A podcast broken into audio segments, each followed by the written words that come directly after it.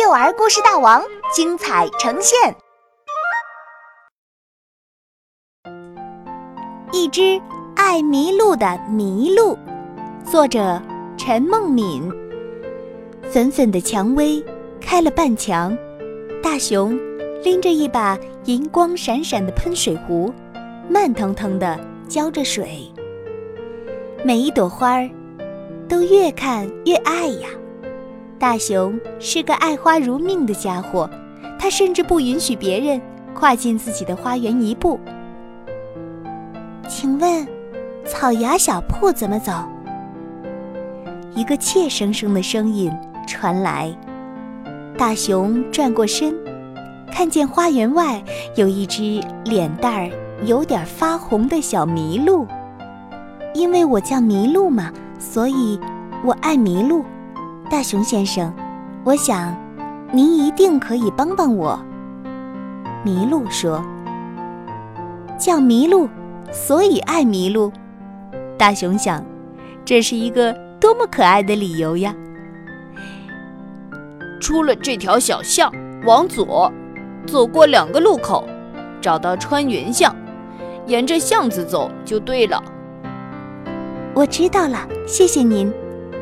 麋鹿眼睛亮亮地说：“顺便说一句，您的蔷薇开得真好看。”大熊。很快把这事儿给忘记了，直到夏日的一个清晨，浇花的时候，大熊听到背后清清楚楚的传来这样一个声音：“请问，草芽小铺怎么走？”又是那只麋鹿。因为我叫麋鹿嘛，所以我爱麋鹿。小麋鹿似乎觉得再正常不过了。出了这条小巷，往左，走过两个路口，找到穿云巷，沿着巷子走就对了。大熊耐心地回答：“这孩子记性可真够差的。”我知道了，谢谢您。麋鹿笑嘻嘻地说：“顺便说一句，您的太阳花开得真好看。”不知是哪一天，大熊又听到了同样的问话。请问，草芽小铺怎么走？不用转身，大熊也知道是那只因为叫麋鹿，所以爱迷路的麋鹿。怎么总是记不住路？大熊嘀咕着。就像鱼只有七秒的记忆一样，这是没有办法的事情。谁知道？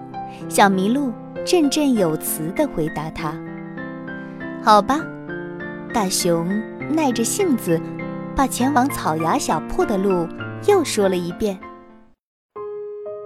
就这样，一直到了冬天，第一片雪花飘下来的时候，大熊打了一个大大的哈欠。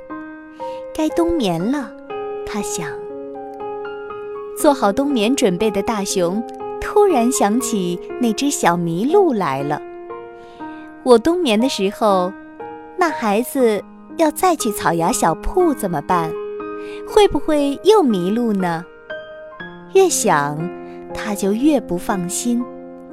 要不要写一块指示牌挂在门前的大树上？这么一来，小麋鹿就不会再迷路了吧？这时候，门。嘟嘟嘟的响了起来，站在门口的是那只爱迷路的小麋鹿。大熊先生，冬天来了，我想您一定需要一个好的枕头。小麋鹿抱着一个散发着薰衣草香味的枕头。你今天没迷路呢？大熊看见了，枕头上绣着“草芽小铺”四个字。啊真的吗？想着有好长时间会见不到大熊先生了，一着急就忘记了自己爱迷路的事儿了。小麋鹿猛地拍了一下自己的脑袋。一旦记住了路，以后就不用再问我了。那可不一定。小麋鹿笑嘻嘻地说：“也许过了一个冬天，我又会忘记了呢。抱着薰衣草枕头的大熊突然发现了一件事儿，那就是小麋鹿好像每次都能找到它的家，从不迷路。我的家，我的花园，永远欢迎一只爱迷路的小麋鹿。呵大熊嘿嘿笑着说。